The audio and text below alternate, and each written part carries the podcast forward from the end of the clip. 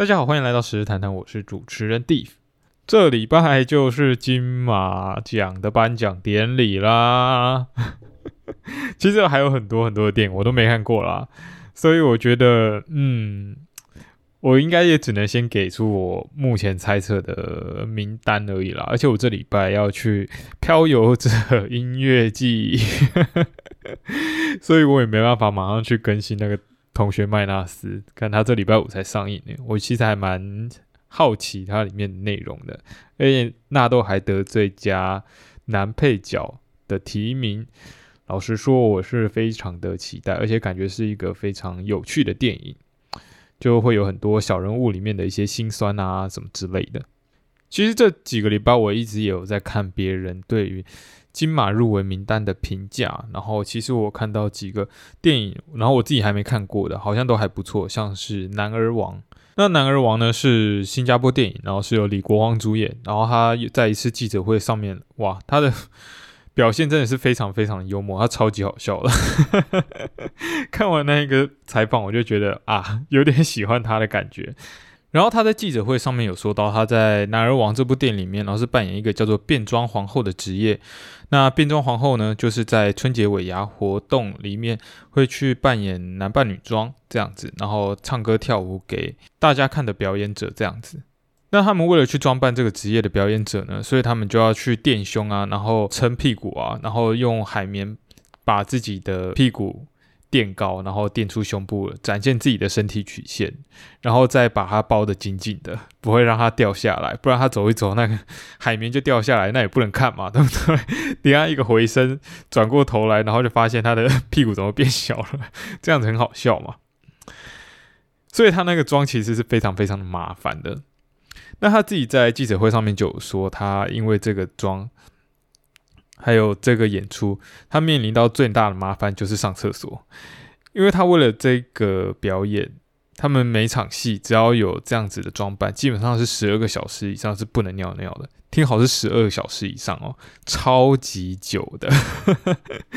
如果说我的膀胱应该已经爆炸了吧？而且这十二小时，就是老二就闷在那边，非常非常的不舒服。所以他们在电影开拍之前，一定会。把该做的事情全部做完，就是说所有的麻烦事情，生理上啊、心理上啊，一切东西都会先弄好，不然的话，他们每次定妆就要再花一两个小时重新调整，这样的话，整个剧组又是空转了一个两个小时，然后就为了等那个上妆。而且他们的表演者还不是只有他一个人而已，是有大概四五个人要同时一起进行表演，所以他们是一群人都集体不不尿尿，我就觉得哇，他们真的是非常非常的敬业。那另外一个让我印象非常深刻的就是陈淑芳了。陈淑芳在一次的专访里面，他自己有说，他以前为了拍戏，然后要模仿那个讲话漏风的样子，然后自己掏腰包去请牙医，把自己的三个门牙打掉。哇塞，你有没有搞错啊？为了拍场戏，然后把自己的牙齿打掉，这也太敬业了吧？然后之后还要再花钱。把那个假牙装上去，所以他现在基本上上牌好像整个都是假牙的样子。我觉得正常人应该是没有办法下这个决心的啦，毕竟这牙齿还要用很久诶，要是老了然后咬不动了怎么办？而且一颗牙齿真的是不便宜哦，你一颗假牙可能就要几万块去弄嘞，然后你整个上牌弄完，真的不知道要花多少钱了。这真的是在燃烧自己的热情。然后把一切都奉献给了表演，才会有办法做出这样的事情啦。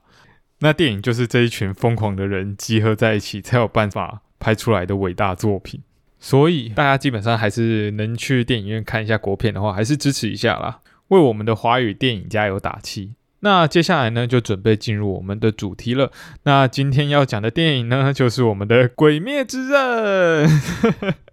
然后还有刻在你心底的名字。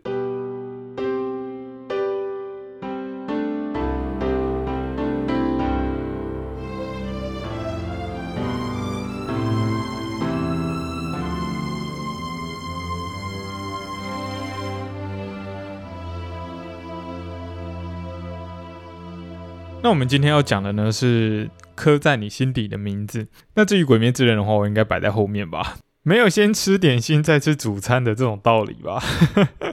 所以我们基本上还是会先讲刻在你心底的名字。那刻在你心底的名字呢？我觉得它在故事上面的话，比较像是顾问那一种，就是很多的人物跟情感的交流，然后比较没有一个很具体的主线。应该说它的剧情张力没有到这么的强，比较多还是在做角色之间的互动，所以很难用文字去表达。那我这边讲一下整个故事的大纲。那故事的背景呢，是设定在刚解严的时代，因为那时候是刚解严完嘛，所以基本上大家的观念还有社会风气并没有这么开放。而在这样充满歧视的年代，男主角张家汉和 Birdy 这两个高中生呢，就慢慢的发展起了情愫。但是因为在这样的时空背景下，他们如果想要在一起的话，必须承受非常大的压力。所以尽管张家汉非常的喜欢 Birdy。但是 Birdy 他却想要摆脱自己喜欢张家汉的事实，甚至跟一个高中学妹交往。最后到了高中毕业之后，他们还是没有在一起。而就在几十年后，他们在加拿大相遇。那时候的社会风气已经开始接受同性恋了。他们也是在那时候才能真的坦诚彼此当时的心情。故事大纲大概就长这样了，真的超级简略了，我知道。但是我觉得真的也没什么好讲的。因为基本上这两个主角就是一直无限暧昧，然后暧昧到最后还是没有开花结果。对，而且中间他们遇到的障碍其实就走一个而已，就是 Birdy 他到底愿不愿意踏出这一步，他愿不愿意承认自己是同性恋，然后跟张家汉在一起。那有的人可能会说，怎么会是 Birdy 的问题呢？应该是整个社会，还有那时候同才老师跟家庭之间，都对同性恋这件事情非常的不体谅，所以才引发出这么多的问题吧。当然要这样说，当然是没有错啦。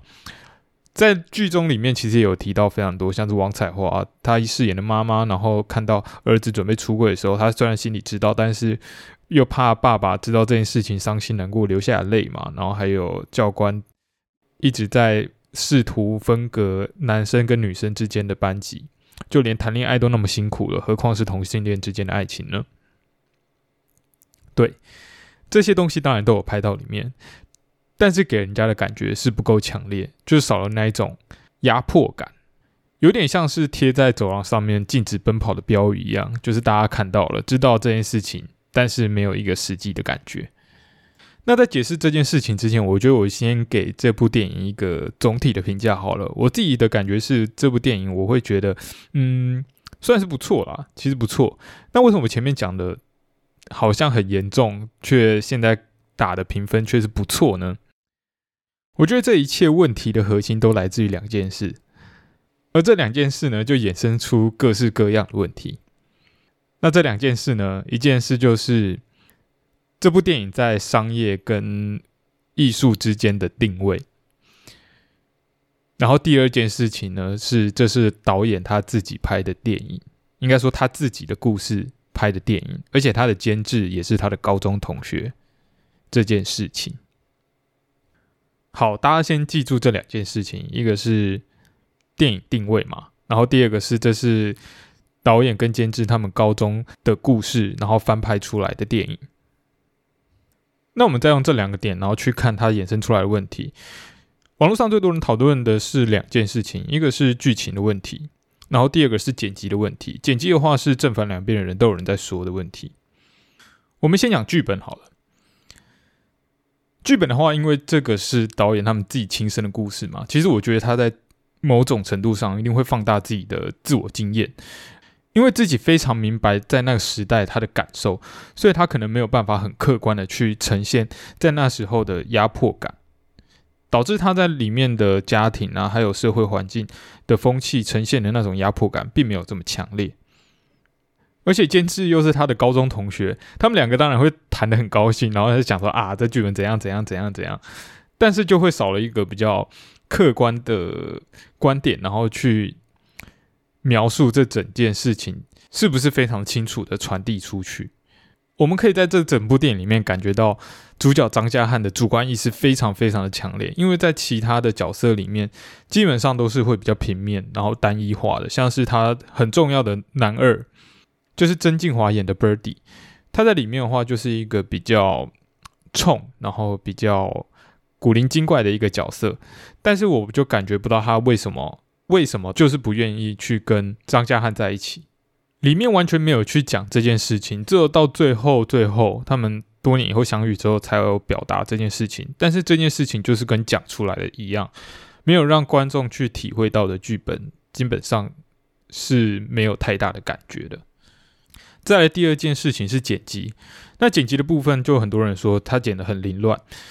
会觉得情感无法堆叠，然后很难对整个角色还有剧情产生共鸣，然后剪辑非常跳跃，像是在电影包厢那里，最后而 Birdy 最后是睡着了嘛，然后张家汉想要亲他，但是他在要亲他的瞬间的时候，就突然又切到从服务员的视角，然后去看里面的这两个人在里面到底在干嘛。虽然大家当然心知肚明，说张家汉肯定是亲了下去了嘛，对不对？但是看到那个实际上画面，其实对观众来而言还是蛮重要的，就是大家会需要那一个画面上的冲击，然后去沉浸在那样的气氛里面。那他这样子的剪辑方式，就会让人家觉得有一种不让你高潮的感觉，就是我想要看到那个画面，但是你不给我看。那对于这件事情，就有人发表其他的看法，他说这是。回忆的方式，因为回忆本来就是碎片化，然后片段化的东西，然后组合在一起的，所以不会这么的流畅。但是对于这样的说法，我基本上是不赞同的啦，因为我觉得不管怎么样，你的剪辑还是服务于你这整个作品想要呈现的感觉。如果只是因为回忆的话，然后就采用这样的剪辑方式，我自己是不能认同的啦。就是这个立足点对我来说有点太薄弱了一点。那讲到这边，现在可能有人开始想说：“诶，啊，我不是前面不是说还不错吗？怎么现在变得批评比较多了？那到底是不错在哪里？”这就牵涉到这整部电影的主题了。那这整部电影最大的重点是什么呢？我觉得最大的重点其实是暧昧。这件事情，整个剧情都在讲这两个人无限接近情人，但是始终没有办法跨越到达情人的那一个地步。我还蛮喜欢这整部电影前面一直在讲述，就是两个男主角之间情欲流转的那个部分。我一直觉得，虽然他们没有明讲，但是在他们举手投足里面，基本上都可以看到他们是非常相爱的。那我觉得他的剪辑其实也是在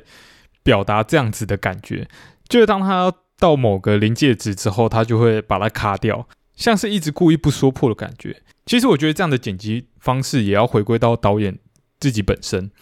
因为导演他自己本来就是同性恋嘛，而且他已经深锁暗柜好几十年了，直到最近他才因为拍片的关系，然后被渠导逼迫要跟自己的家人坦诚自己是同性恋这件事情。这不是我自己乱说的，这是他们两位导演自己上节目的时候所坦诚的经验，这样子，所以我完全有办法想象他在这几十年里面一直不断的挣扎，要不要承认同性恋这件事情。所以在高中的时候，他肯定会觉得非常的 很难去突破自己的那个心房，然后想要去跟对方更进一步的接触，但是一直不敢踏出去那一步的 那一份心情。那我觉得那一份心情就反映在他自己的剪辑方式里面，因为他会投射自己说，在那样子的情况下，他不想要去突破，他觉得再过去一点，他们好像就要成就了什么，就是好像要跨越了那条线的感觉，所以他会在某个情景，然后就把它卡掉。就拿前面在电影包厢的那场戏来讲好了，我在那场戏就可以感觉到他有一点。觉得如果再这样继续拍下去的话，就是拍到他真的亲到他的那一个画面的话，会有一种某种精神上跨越了他那时候现实的某种状况，就是那个气氛是不被他自己给允许的，我会有这样子的感觉啦。而且二来他自己也有说，其实他们手上有非常多有关可能 Birdy 啊，或者是其他的素材，然后去更立体的呈现某些角色。但是他在剪辑或的时候考虑到，因为片长的关系，所以把那些通通都给剪掉了。那他留下来的部分，当然是他觉得自己最重要的部分嘛，所以他才会把它留下来。那我们可以从整部电影里面看到，他留下来大部分都是有关于张家汉他自己的故事。所以，我可以推论说，他自己非常重视他那时候的感觉，他想要呈现给观众的，就是他那时候的心情。所以比起那时候的时空背景，然后还有那些冲突跟矛盾，他更想要呈现的是他当时的心情。所以我会把它定位在比较艺术一点点的电影，因为从综合的分析下来的话，它其实更服务于他自己的美感，然后还有自己当时的情绪，然后对他做出一些主观的表达。那这就跟我前面提到的核心问题其实是有关系的嘛，对不对？就是到底它更偏商业一点呢，还是更偏艺术一点点？那他其实，在宣传上面花了非常非常多的钱，然后经费也非常非常的多。尤其是在你进去电影院的时候，常常每次听到的歌，大概都是刻在你心底的名字。然后又请了卢广仲写了这么好听的歌，还有两位帅气的演员担纲男主跟男二。所以大家在定位上面当然会觉得它比较偏商业一点点，然后对里面的剧情啊、人物背景还有时空背景这些会提出一些质疑，觉得他讲的不够明确，这些都非常的正常。那难道文艺片就不值得花经费宣传吗？当然不是这样子，只是你当你的宣传力度非常大的时候，你当然会吸引到更多更多。对艺术相关不是那么了解的人进来看电影，那你吸引了这些人来看电影，但是你又不对他们给一些交代的话，他他们当然会骂嘛，对不对？这是无可厚非的。就是如果你想要做这样的电影的话，那你就必须承受这样子的骂名嘛，对不对？但是当然啦，一个厉害的导演在商业跟艺术之间一定会有一个非常好的平衡，像是《霸王别姬》啊，然后还有《刺激一九九五》啊。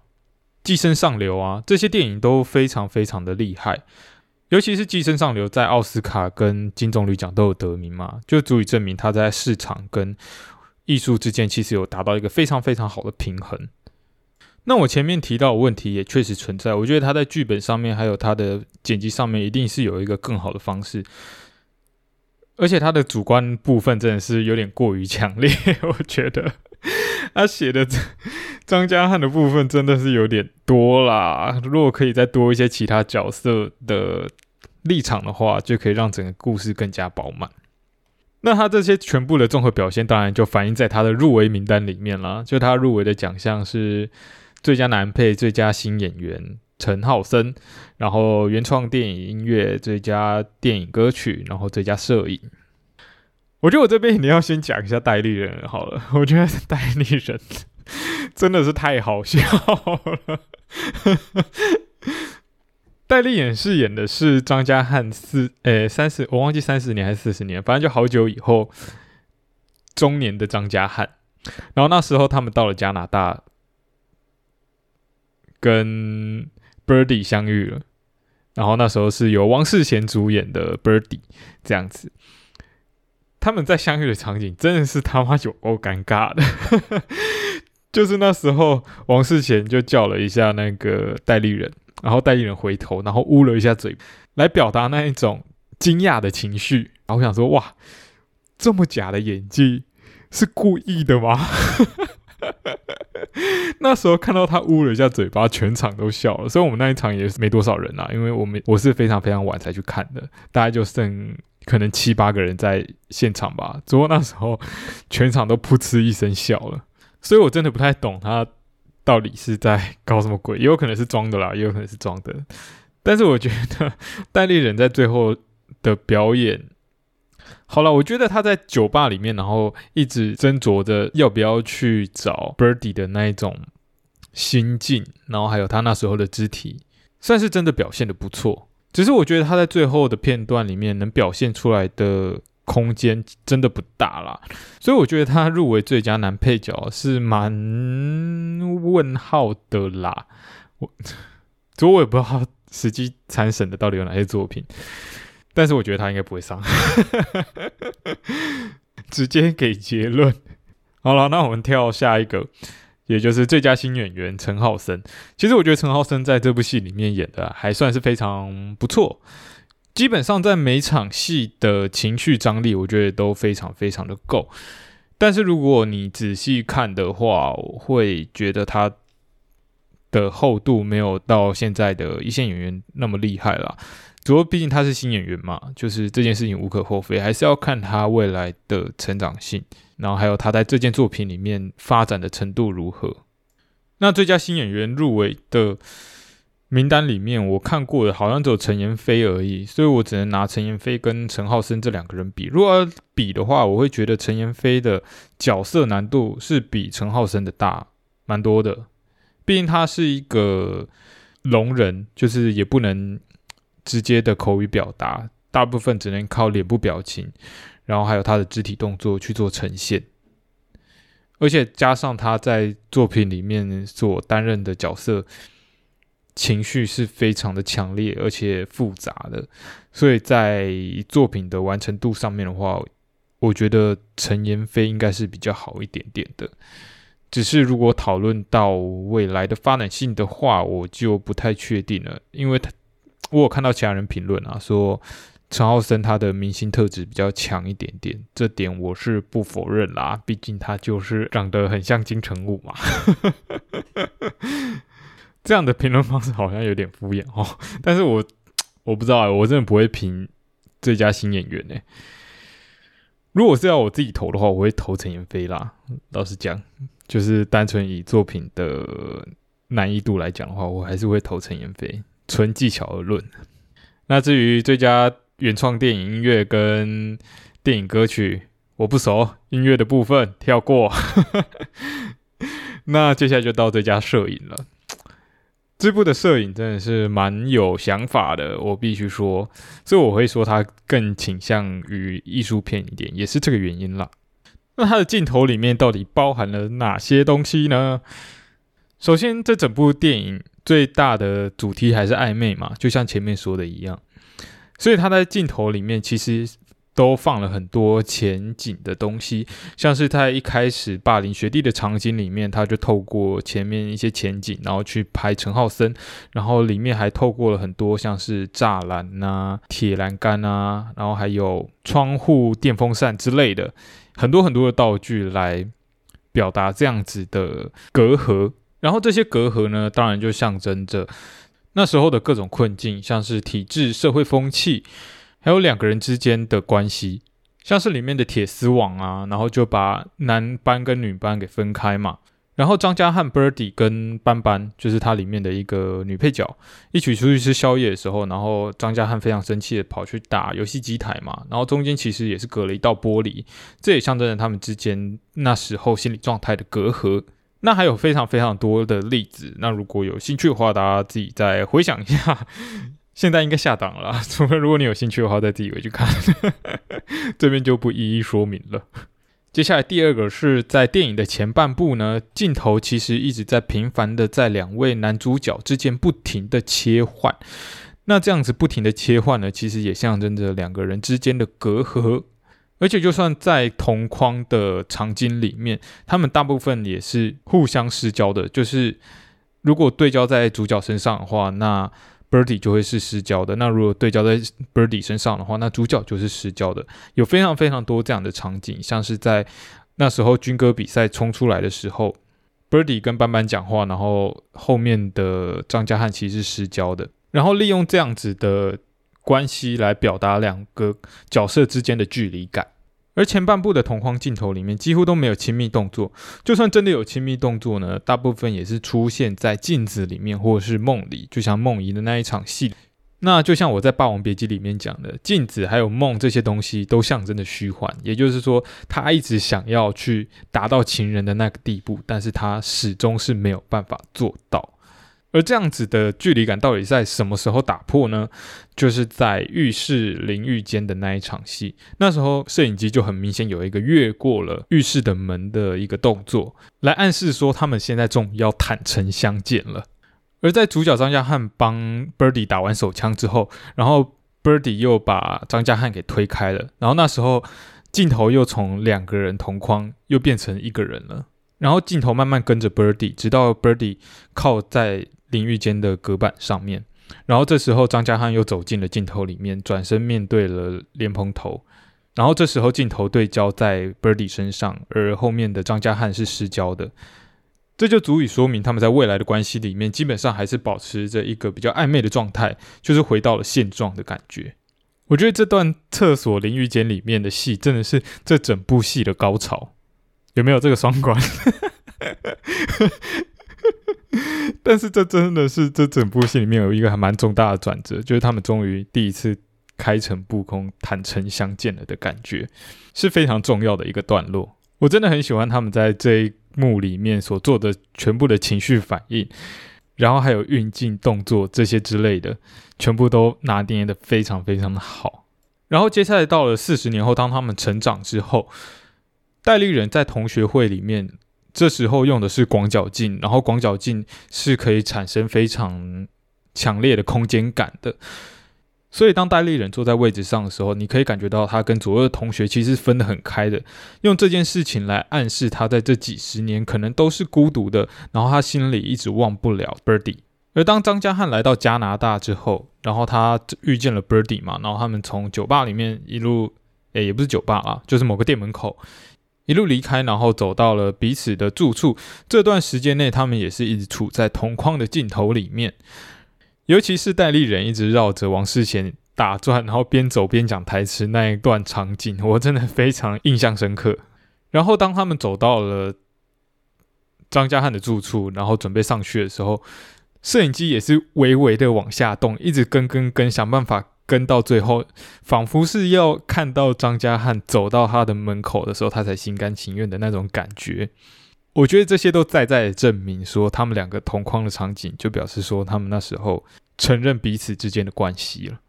那以上呢，大概就是他在电影镜头上面做的用心。其实我觉得这一部的运镜真的是非常的不错，都还蛮有感觉的。那在金马的最佳摄影入围名单里面。我觉得他们其实是各有所长了，就是他们所代表的，嗯，特长那些其实是有差异的。就像是《消失情人节》跟《怪胎》，然后还有这部《刻在你心底的名字》。我现在只看过这三部了，所以我用这三部大概讲一下。我有点忘记《消失的情人节》了，但是我觉得《消失的情人节》是在大景的处理上面，就是美学的部分。整个画面的美感都呈现的非常的好，然后怪胎的话，因为它是用 iPhone 手机，所以它可以用非常多的角度，然后完全取决于你到底想要怎么拍，然后不会去碍于整个摄影机的机体大小，然后导致某些画面没有办法拍到。所以我觉得怪胎的摄影会入围的原因，就是它的创意程度到底在哪里。那刻在你心底的名字的话，我会觉得是它的。气氛应该说，他镜头语言的功力非常非常的好，很明确的知道自己要拍怎样子的氛围。所以，如果这三部片来选的话，我应该会投给我《刻在你心底的名字》，因为如果怪胎的话，虽然创意非常非常的好，然后可以有非常多的特殊的镜位，然后还有调度，只不过在硬体上面，当然也是会比较受到限制，像是景深啊、广角镜那些的。然后还有长焦距产生的压缩感，这些可能就是 iPhone 手机没有办法制造出来的效果。那最后我再补充一点点，它在电影里面出现的一些暗示性的场景还有物品。好了，那首先第一个就是在游泳池那一幕，然后他们不是在比赛憋气吗？那游泳池那一幕其实就象征的那整个水面下就是一个暗柜的感觉。最后，Birdy 在里面撑了两分零四秒，最后才浮出水面嘛。然后也暗示说他一直在里面憋憋憋憋憋，死都不出柜的那种感觉。然后后来导演有在一个专访里面有证实了这个想法，就是说他觉得这个游泳池就像爱情一样，那爱情就是需要一口氧气嘛，所以他就用游泳池来做比喻，这种感觉。那前面这个是我唯一有办法证实的，就是导演的确有说这一幕他自己的想法。那后面的就是我自己对一些场景的解读，不一定是正确的，因为艺术这种东西你可以有很多解读啦，就看你自己怎么去联想这件事情。那其实电影里面有非常多类似淋浴之类的场景，像是在雨天骑车，然后他们在淋浴间的时候冲水，还有最后在呃瀑布旁边，其实空气中也是充满了水汽的。我觉得这些场景，与其说是思念，更像是认清自己的感觉。因为对我来说，这些像是雨的东西，有点是洗刷的概念。就像《刺激一九九五》在最后一场大雨的场景里面嘛，就是他爬过了那个下水道之后，被雨淋湿，他那时候就是洗刷了过去所有的罪孽，然后重新出来自由了的感觉。那我觉得在这部电影里面有这样子的意象，只不过它在搭配整个电影名称“刻在你心底的名字”的话，我会觉得有点像是把心里多余的障碍全部洗刷掉之后，那个刻在你心底的名字就会浮上水面，而那个东西就会是你真正在乎的东西。我会有这种感觉啦。那这就是我自己的猜想。但不一定是对的。然后里面还有一些海鸥啊，海鸥的话，我觉得就是陪伴了，因为他之前有在那个台词里面说到嘛，这个海鸥怎么那么傻，然后陪着这个船一直前进，一直前进，然后最后到呃尼加拉瓜大瀑布那边，然后也有海鸥飞舞的表情嘛，而且他那时候用的海鸥还是合成上去的海鸥，就不是真的海鸥，所以我觉得他在里面是刻意要摆这个海鸥的，再搭配那时候导游说的故事。说有一个人为了爱情，然后从瀑布上面跳下去了，然后就消失了。所以那些海鸥，我觉得就像是一直在等待那些爱情的人的这种感觉。然后再搭配那时候张家汉的心情，他其实也是一直在等着 Birdy 的。而且这个海鸥说不定也象征着 Birdy，因为 Birdy 的中文翻译就是鸟人嘛。所以我觉得有一部分可能也在暗示着是 Birdy 在陪伴着张家汉。所以这样综合下来的话，我觉得那个海鸥就象征着陪伴。那以上就是我找到的几个比较印象深刻的点啦。那其他可能还有一些细节我没有发现。那如果有任何想法的话，也欢迎在我们的 IG 底下留言。我觉得也是因为里面其实还蛮多暗示性的东西，所以我一直会把它当做偏向呃艺术片的感觉。来定位，所以我会觉得它不错。但是如果以剧情片来讲的话，它的确没有那么好。毕竟它在剧情张力上面真的没有这么强。比起我们接下来要讲的神作啊，《鬼灭之刃》啊，就是差太多了嘛，对不对？也不看看我们大《鬼灭之刃》的票房啊，现在已经突破了四亿了，已经创下台湾的目前最高纪录了吧？如果一个电影的票房这么高，就表示说它其实它的普适性非常非常的强，然后非常的容易理解跟入口，就是你在观看上面的门槛没有这么高，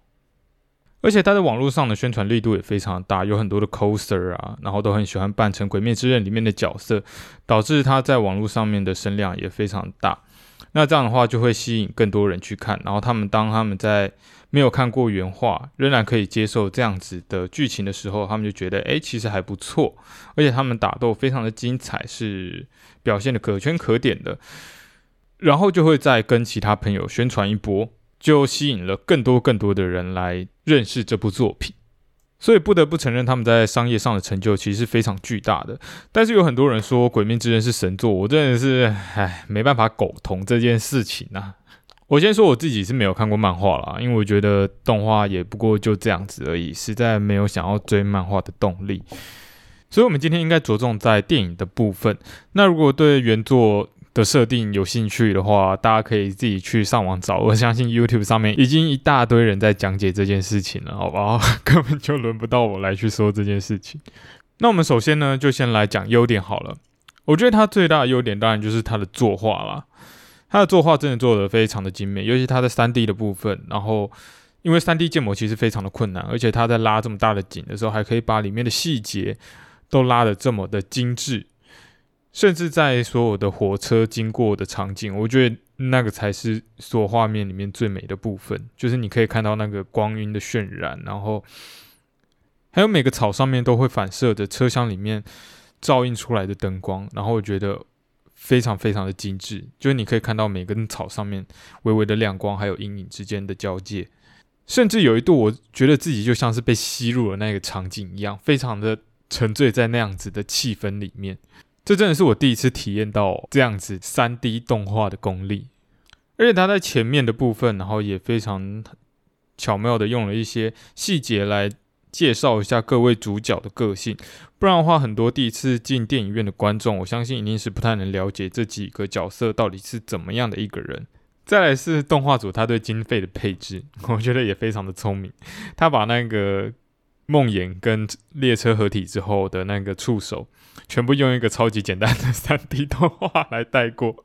要不然，如果真的要去加那些材质上去的话，我觉得他们也一定喷钱喷到死。那还不如拿去用在他们最后岩柱跟伊沃做打架的场景。好，那优点讲完了，现在就开始讲缺点的部分。这才是今天的节目重点。我觉得《鬼灭之刃》最大的问题还是在它的剧情跟节奏上面啦。我觉得这一切根本的原因基本上都是来自于《鬼灭之刃》这个 IP 的名声真的是太大了，让优辐射根本就不太敢去动刀，你知道吗？如果今天动刀，然后写了一个改良后的剧本，然后呈现给观众一个更加流畅、跟饱满的剧情的话，那如果今天运气不好，然后不符合观众的胃口，那他是不是就会被其他人骂？那我还不如就直接照着原作的剧情下去走，就算在电影上面可能有情绪不太连贯的问题，但是我相信还是很多粉丝会愿意买单的。好，那讲完这些背后的问题，我们还是先回到剧情上面。我觉得剧情的话，它就跟漫画一样，会分成有点一段一段的一段的感觉，你有点像是在看了连续四五集的动画这种感觉，而不是一个完整的电影。像是理论上在梦境的那一个片段，应该是要可以放在比较靠近结尾，或者是如果他想要在中间再做一个转折的话，是可以再多一点铺陈的，然后让善意跟伊之助这两个人是可以再多一点故事去加深他们自己角色的厚度，而不是用这种类似闹剧的形式。我当然觉得轻松是没有问题的，但是你用这样子的方式来带过这两个角色，而且这两个角色明明在。动画里面的分量也非常的吃重，然后你只给他们这样子一点点的戏份，我是觉得不太公平啦。而且这整部电影对信兽狼来讲是应该是一个蛮重要的故事桥段吧。但是我看了整部电影，还是不知道最后信兽狼他到底有一个怎样的故事，为什么会导致他现在的人格，甚至他在故事里面都不是美梦。我觉得这点就非常的奇怪啦。你要做也不是不行啊，但是你至少要给个交代吧。我相信这是最多人诟病的地方了。然后还有就是关于梦魇的招式，因为梦魇的招式非常单一，它就只有让人家做梦这件事情嘛，所以导致主角在破解了这件事情之后，他已经没什么好变化的，你知道吗？然后在后面的打斗就会有一种一种死缠烂打的感觉，因为他就只是一直想办法续命续命，然后一直拖时间拖时间，然后用触手一直搞你搞你，这种感觉有点像是你在下象棋，然后你明明占了很大的优势，但是他就一直将军你，然后追着你不放，死都不让你去执行你的战术。所以我在探这郎打赢下玄鹰的时候，其实我没有一个好像结束了一个任务的感觉，就觉得啊，终于杀死他了。而且他们救人质的方法明明就很多，你只要把所有车厢全部断开，这样的话不就可以救他了吗？反正他的核心脖子是在火车头那边嘛，那你只要把车厢全部断开，然后之后再去慢慢收拾他不就好了？然后岩柱也不会这么忙，然后还要去保护五个车厢的人。然后是最后信兽狼跟上弦三的打斗，老实说，我觉得这边打斗没什么铺陈，也是非常的可惜啦。就是我根本就不认识上弦三这个角色，而且信兽狼这个角色还不够饱满。老实说，我对他的死亡真的是没什么。太大的感觉，我知道还是有很多人哭的稀里哗啦了，只不过我真的是对这个角色了解太少了，我很难跟他产生共鸣。而且他们在打斗过程中呢，还硬是要喊言之呼吸第几行，然后什么什么什么。老实说，我觉得有点太拖节奏的感觉，你知道吗？因为在这种高手对打里面，我们求的是一个流畅的感觉嘛。我觉得你可以念招式名称，但是前面就不用加言之呼吸了。我觉得这样有点太拖节奏了。我觉得一个很好的例子，就是在炭治郎那时候动画跟箭头鬼打的时候，他那时候箭头鬼一直把他拖到天空上拽拽去嘛，然后之后炭治郎就只好一直放招，然后去抵消他所带来的那个拖引力。那时候他就完全没有去讲水之呼吸第几型，然后什么什么招。你想想，如果在那样子连续快速的动作场面里面，然后加了这种东西进去的话，你会觉得。这个节奏非常的缓慢，而且好像他是有余裕去做这件事情的。那他们在高手过招也是一样的道理，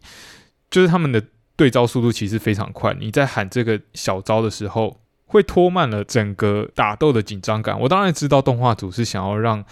观众去了解说，哦，这是什么招式的第几型，因为有非常多的粉丝想要去了解到这是什么招式，然后有些甚至小孩子会想要去学这样子的动作。但是如果你前面连小招都把全名喊出来的话，就言之呼吸第几型，然后什么什么什么都喊出来的话，这样的话你在节奏上没办法跟你最后的奥义做一个比较大的对比，你会觉得奥义跟这个小招的感觉其实是差不多的，变得只有画面上面的效果好像有差而已。我自己是觉得非常的可惜啦。那以上大概就是对《鬼灭之刃》无限列车篇的点评。我觉得最主要的问题当然还是出在原作上面啦，因为原作是一画一画嘛，所以它的节奏上会变成一段一段的。如果直接拍成电影的话，其实有蛮大的问题的。如果不修的话啦，但是没有办法，谁叫《鬼灭之刃》是一个这么大的 IP 呢？反正他在商业上也得到了巨大的成功，钱也赚够了，其实没什么差啦，对不对？反正观众还是买单嘛。那也记得这礼拜六准时收看我们的金马奖颁奖典礼。那我也会把我的猜测名单放在我的 IG 上面，也就是十日谈谈的 IG，大家可以再去我的粉丝专业上面看。那我自己是非常期待会出现怎样的结果啦，哈哈这是毕竟还是要对一下答案嘛，看自己答案猜的准不准啊。如果都答对的话，嗯，我是优等生呢。只是我那时候应该还是在音乐剧里面嗨啦，就请大家帮我看一下最后得奖的名单是长什么样子。那如果有一些作品是有得奖，但是我没有去看到的作品的话，像是《同学麦纳斯》这礼拜五上映，但是我可能还没机会做评论啦。那如果他有得奖的话，那我们再好好的补一下这个金马补完计划哦。那这集就先到这边啦，谢谢大家，拜拜。